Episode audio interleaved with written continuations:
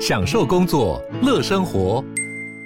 就算不在办公室，也能从容应对线上会议。HP Dragonfly 透过专业的 HP Presence 设计，内建降噪及会议快速键，搭配清晰的 Bang & Olufsen 音效，增强音讯及视讯功能。HP Dragonfly 顶级商务笔电，采用 Windows 11专业版，让您在会议中享有最佳的视觉和听觉品质。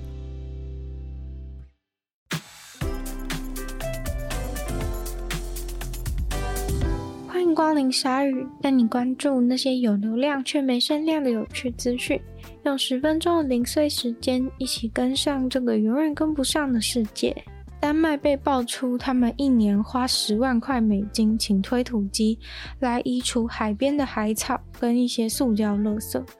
却被一份报告指出，他们只是把东西挖起来之后，又都全部倒进去海里面。根据丹麦国家广播公司的报道，推土机在丹麦夏天的几个月份的时候，每两周就会去海边铲除这些海草和垃圾。有一个试出的影片当中可以看到，当推土机在海边执行工作的时候，就是在海滩上面把这些垃圾推推推好长一段的路。这时候海草跟垃圾都卡在推土机的前面，这时候推土机就直接把海草跟垃圾一起推进去海里。一位海洋生物学教授跟大家解释，其实推土机根本不适合用在清除海滩的工作上。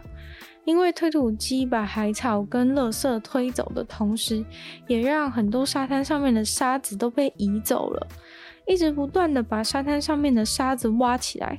对于沙滩的海岸生态系是有非常大的伤害。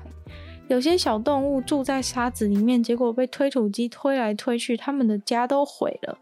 把垃圾倒入海里当然是最不应该的，大家也都知道。但就算只是海草倒进去海里，也不是什么聪明的做法。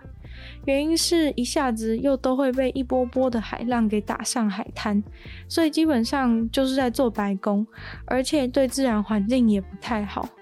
这件事唯一的好处，大概就是让去海边玩的人可以看到一片假装很干净的海滩。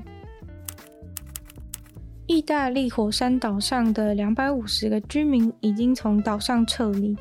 因为这个火山岛上的二氧化碳浓度已经高到危险，有可能造成人类和宠物一些呼吸道的问题，不宜生存。根据意大利国家地理及火山研究中心表示，在西西里北岸外面的这个火山岛，目前二氧化碳浓度已经上升到八十吨到四百八十吨。当地空气中的氧气已经越来越稀薄了。从十月二十一号开始，当地的二氧化碳浓度就开始逐渐升高，有部分的居民就有因为呼吸不顺畅跑去医院看病。宠物的部分更是严重，因为宠物比人还更容易受到氧气不足的影响。管辖那个岛的地方首长已经签署了行政命令，把那个岛上暂时划分成红色的区块，代表是除了研究人员和执行特殊公务以外都不得停留的区域。也就是说，岛上的居民必须要全面撤离。去旅游或是其他原因在岛上的人，当然也必须要马上离开。意大利比较少发出这种红色的区域警戒。通常比较常听到的都是黄色的区域警戒。黄色的话，人还是能够留在当地，但是必须要待在房子的二楼以上。这次红色的话，就是直接请你离开了。很多人听到红色区域警戒，都以为是火山马上就要爆发了。但是政府向大家澄清，并不是因为火山立刻就要喷发，而是因为火山释放了过多的气体，导致危险。最近关于那个火山的资讯显示，火山的状态应该还算稳定，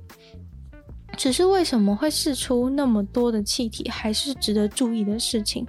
研究机构已经在当地放置了很多二氧化碳的监测器，也放置了高精密度的温度计在土壤里面监测。近年来，全世界抽烟的人稳定的在减少当中，但是世界卫生组织还是认为需要加强的宣导，因为抽烟的支持者跟烟厂还是会在对立面努力着。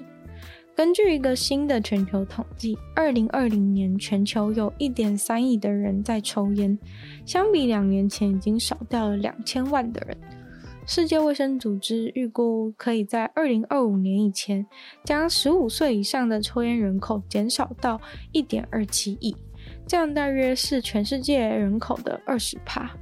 大家可能不会相信，但这已经是很了不起的进展了，因为在两千年的时候。全世界是有三分之一的人都抽烟，而世界卫生组织要这么努力让大家不要抽烟的原因，当然就是因为抽烟是造成身体负担很大的行为。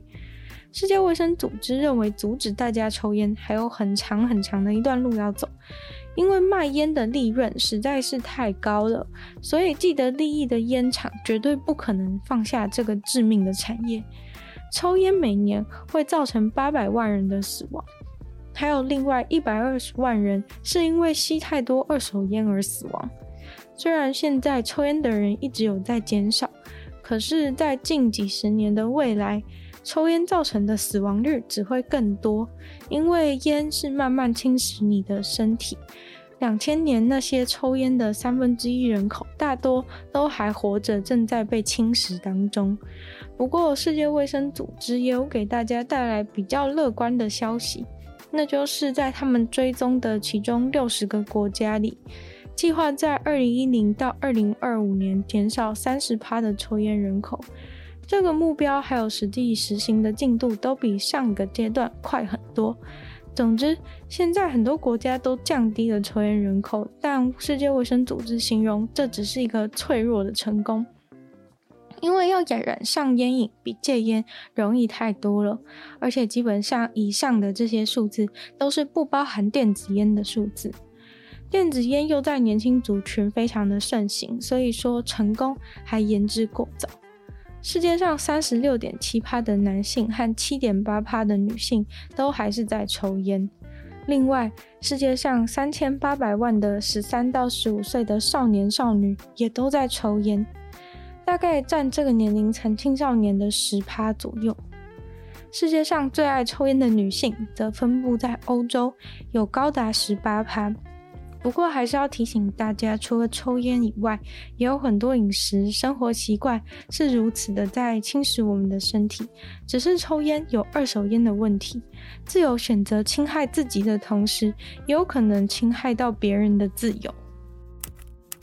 劳斯莱斯最潮的新飞机，创新精神又破了飞行速度的纪录。创新精神这台飞机两个月前才刚刚试飞成功，现在已经突破了三百八十七点四 mph 的高速。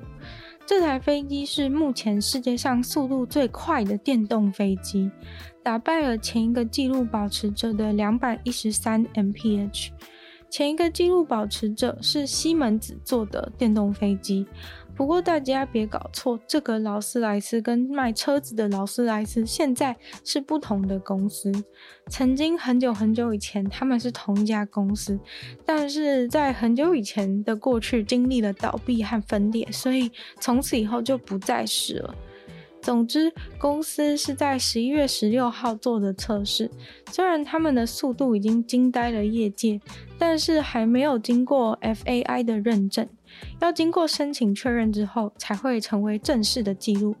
这台电动飞机的潜能，大家都在拭目以待。因为其实九月才做了第一次的试飞，才过了两个月，现在就已经成长到破纪录。那是不是在未来，他们还有机会让这台飞机飞得更快呢？